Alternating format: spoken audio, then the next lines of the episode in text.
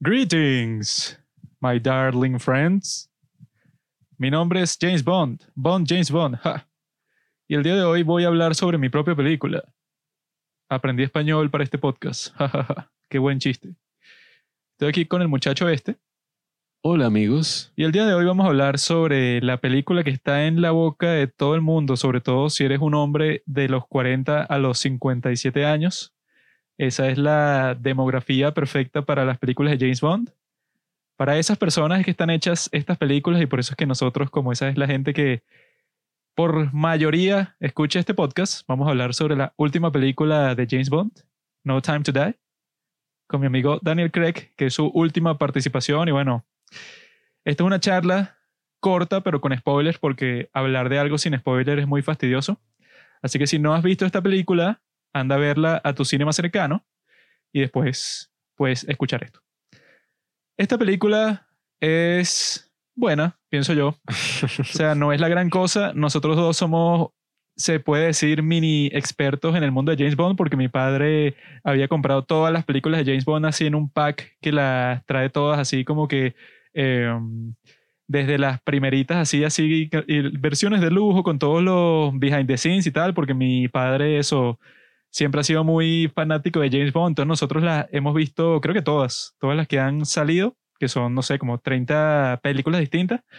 Y eso, todas se parecen bastante, tienen algunas cosas que las distinguen las unas entre las otras, que yo creo que lo principal es eso, quién es el James Bond, porque la gente dice que el mejor es Sean Connery o el tipo este Roger Moore, siempre está como que ese debate y hay un montón de gente que dice que Daniel Craig no está ahí, pero ni de cerca, porque también está que si Pierce Brosnan, todos esos tipos que, bueno, que se convirtieron en, entre comillas, leyendas, en memes, o sea, de que, no, bueno, de gente así que se burla, pues, o sea, de todos los clichés que tienen estas historias de espías, como en la gran película de los Looney Tunes que se burlan de James Bond.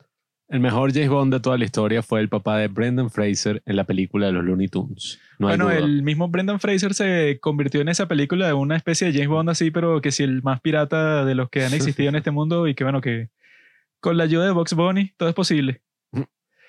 Pero esta película en particular yo creo que para ser así la última que despide al personaje de Daniel Craig es medio mierdera. Por eso pues, porque si tú lo vas a despedir para siempre ya, que es y que bueno, la última de Daniel Craig, que bueno, spoiler alert, es la última y por lo tanto lo matan. James Bond muere en esta película y eso pues, eh, muchos han dicho que si tú lo vas a matar ya al final, tiene que ser porque no, porque luchó con el gran villano, así que eso pues, así como Sherlock Holmes y Moriarty, que es y que eso, la gran rivalidad de toda la serie es la que vas a mostrar cuando termines tu historia sobre Sherlock Holmes. Pero en este caso, que bueno, Rami Malek, eso pues, con su papel ahí todo extraño, con una serie de motivaciones que no tienen mucho sentido.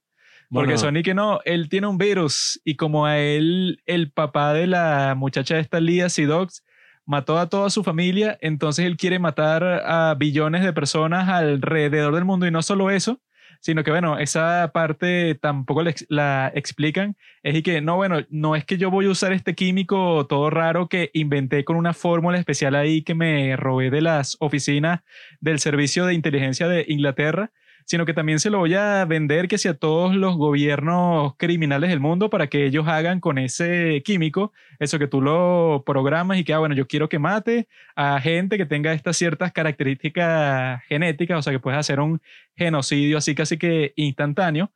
El tipo, bueno, quién sabe por qué tiene esa motivación, probablemente por ninguna razón. Y eso, que él arriesga todo eso y que no, porque él iba a salvar a Lía eh, y que él quería secuestrar a esta tipa Lía Siduk con su hija, llevársela para su isla en donde está haciendo todo este químico y tal. Y él arriesga todo, todo su plan, bueno, que, que no, él llevaba años y años en eso y nadie se había dado cuenta.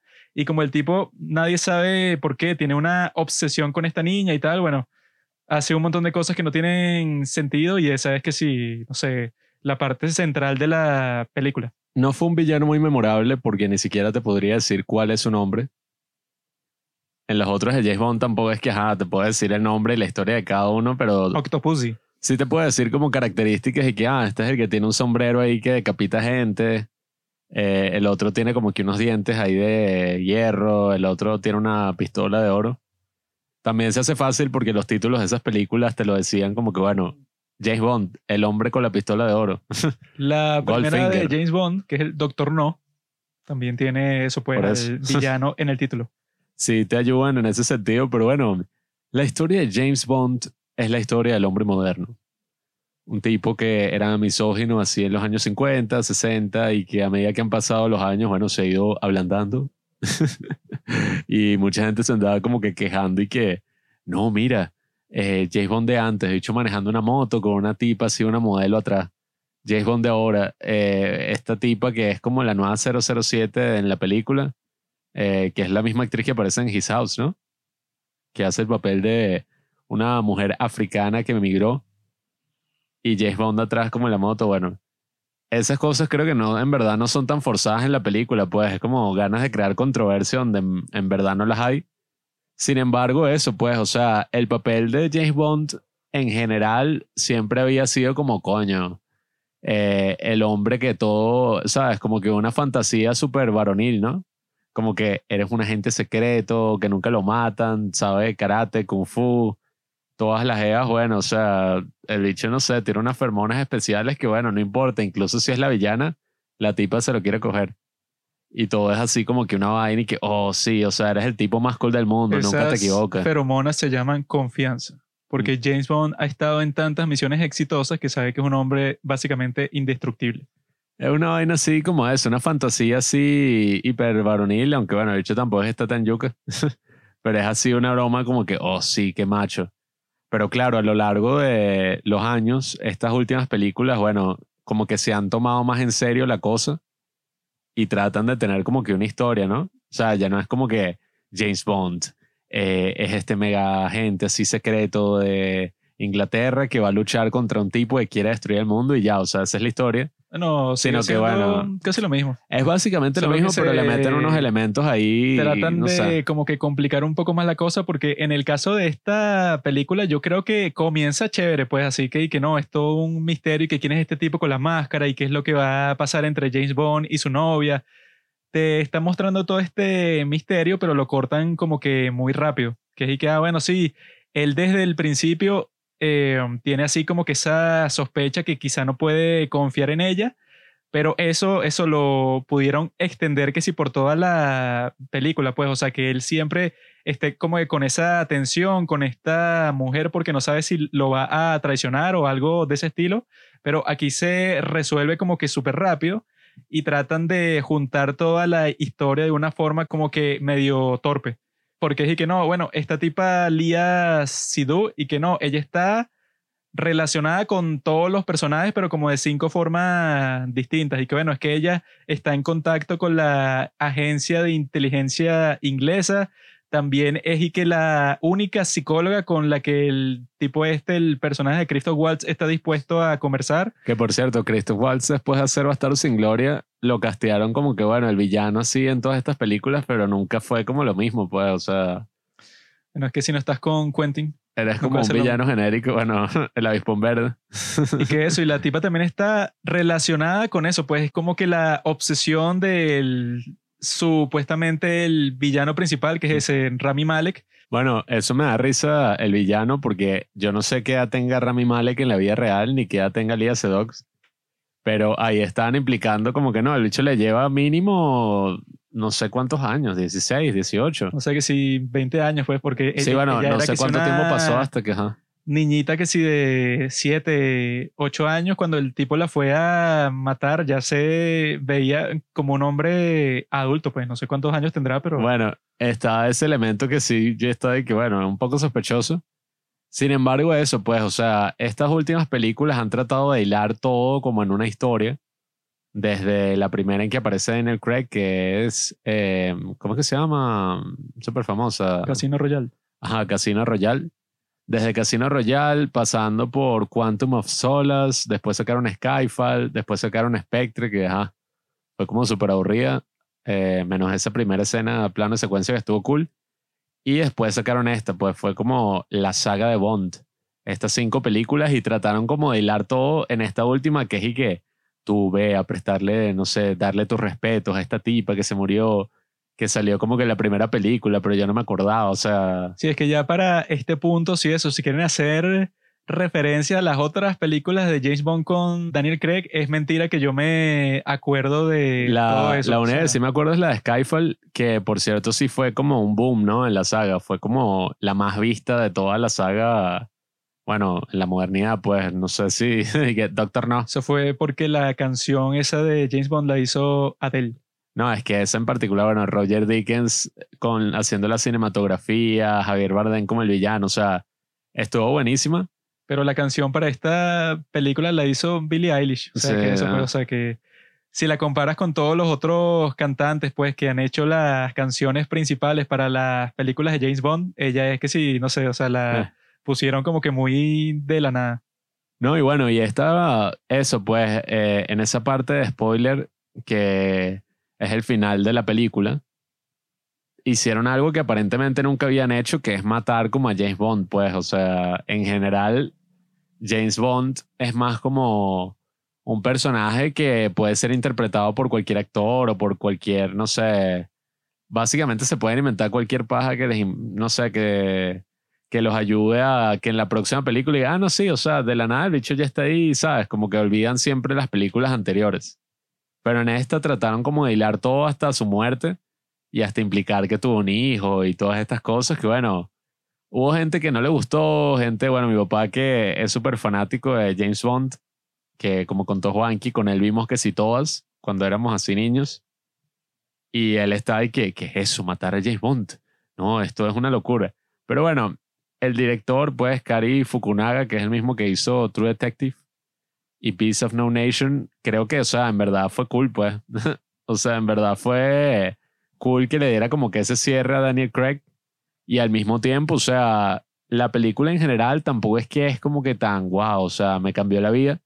Pero creo que sí cumple como con su objetivo de ser y que, bueno, una película así disfrutable de James Bond que tú vas y no te vas a aburrir, pues, o sea, yo en la de Spectre me acuerdo que me quedé dormido, no me acuerdo ni qué pasa en esa O película. sea, esta de eso yo creo que cumple con el espectáculo que estás buscando cuando vas al cine, pues a ver una película así de acción como esta, o como que si Misión Imposible, que son así que no, bueno, con estas secuencias de acción pero súper espectaculares y súper bien hechas y tal. no, bueno, y, y toda la parte de Cuba con Sí, Ana de estuvo armas tal. súper chévere como estuvo estructurada y todo eso, pues, o sea, que, que no, como tiroteos, así que sí, en todas partes de la ciudad y eso, puros giros, así que no, pues llegó la otra agente 007 y se llevó al científico, pero cuando después él, él llega al otro barco de los tipos que lo mandaron, que sí, de la CIA y tal, y que no, resulta que el tipo era el que estaba trabajando y que para otro ruso ahí, o sea, toda esa intriga estuvo chévere, pero eso, yo, yo creo que la muerte de James Bond no está chimba en sí, o sea, por que pase ya, sino porque yo creo que la arruinaron un poco por el hecho de que este Rami Malek, antes de que él muera, eso lo raspa ahí con un químico que te lo explican como 100 veces, que es y que, no, luego de que te raspó con ese químico, tú no puedes tocar a, ni a Lia Sidok ni a tu hija jamás porque las matas instantáneamente. Pues, o sea, yo hice este químico exactamente eso, pues, para que interactuara con su ADN en específico. Y entonces, ya después de eso, es que, bueno, así hubieran salvado a James Bond, no hubiera importado porque lo único que a él le importaba en toda su vida, que es esta mujer y su hija, ya, bueno, como que iba a estar ya por el fin de los tiempos como que completamente separado de ellas. Entonces, cuando muere, se siente algo así y que, bueno, ¿qué más iba a hacer? Si ya eso, como este Rami Malek, eso te raspó con la cuestión esa, ya pasara lo que pasara después, tu vida ya estaba como que arruinada. Entonces yo creo que hubiera sido mejor que no hubiera pasado eso, sino que eso, el tipo no pudo salir de la isla porque ya venían los misiles y toda esa cuestión que si por cosas del tiempo y tal, pero ya eso, ya cuando lo le pones así como que esa discapacidad como que tan fuerte, pues, y que ya nunca vas a poder tocar a tu esposa ni a tu hija, queda así como que, bueno, la única opción que te quedaba era morir porque ya de todas formas él estaba que sí desangrado. Entonces yo creo que hubiera sido mejor que lo hubieran matado y ya y que sería más trágico, pues. Y que bueno, él pudo haberse salvado, pero no llegó a tiempo porque se quedó en ese último acto de heroísmo y tal. Bueno, yo creí al principio de la película que iban a meterle a este gran plot twist así de que, de que Lia Dogs en verdad era la hija de James Bond. O sea, que, porque te acuerdas que al principio es como que tu padre es un desgraciado y tal. Y que, Así es, que tu padre mató a toda mi familia y, como tu padre no está aquí, entonces las mata ustedes. Y coño. Yo dije que esta es la hija de James Bond y es como que mierda, o sea, el carajo le mataron a la esposa y toda esa vaina y después la hija como que no le dijo nunca que era su hija. O sea, qué sé yo, el bicho pensó que también se había muerto. Como en Old Boy. Ajá, pero bueno, no la quería nombrar para no, ajá. Pero el carajo y que, o sea, yo dije, wow, imagínate, o sea, el bicho está, enamorado. Preocupado por spoilear mm. Star Wars Empire Strikes Back y que, que, que Darth Vader es el, el, padre de Luke. Pero, o sea, la cosa es así que, imagínate que el bicho y que no, se está cogiendo y está súper enamorado de su hija. Eso hubiera sido interesante, pero bueno, claro, o sea, eso no hubiera sido... Interesante, enfermo. Admitido así en ninguna película. Esto no es un video porno. Mm. Entonces, James Bond. Pero bueno, amigos, si les gustó esto, si les gusta la acción, o sea, yo pienso eso, pues es como una película de acción así estándar, súper bien hecha, eso, pues que va a ser espectacular si la vas a ver en el cine, pero sí siento que como otras películas así del mismo estilo, así espectacular, si la ves en tu casa, quizás sea un poco como dicen, pues que sí, decepcionante, underwhelming y que bueno, no, o sea, no sientas como que tanta tensión ni nada, pero eso, yo viéndola en el cine cuando eran esas escenas así súper tensas de disparos y de, de intrigas y todas esas cuestiones, yo creo que todas esas partes están súper bien estructuradas. Entonces, si les gusta todo eso, pues vean James Bond, No Time to Die y esperen por el nuevo James Bond que va a ser James Franco. Gracias por escuchar Los Padres del Cine. Síguenos en Instagram en arroba los padres del cine para enterarte de los nuevos capítulos que iremos publicando. Si nos escuchas por Apple Podcast, déjanos una reseña. Si no, disfruta escuchándonos en todas las aplicaciones por las que puedas descargar podcast.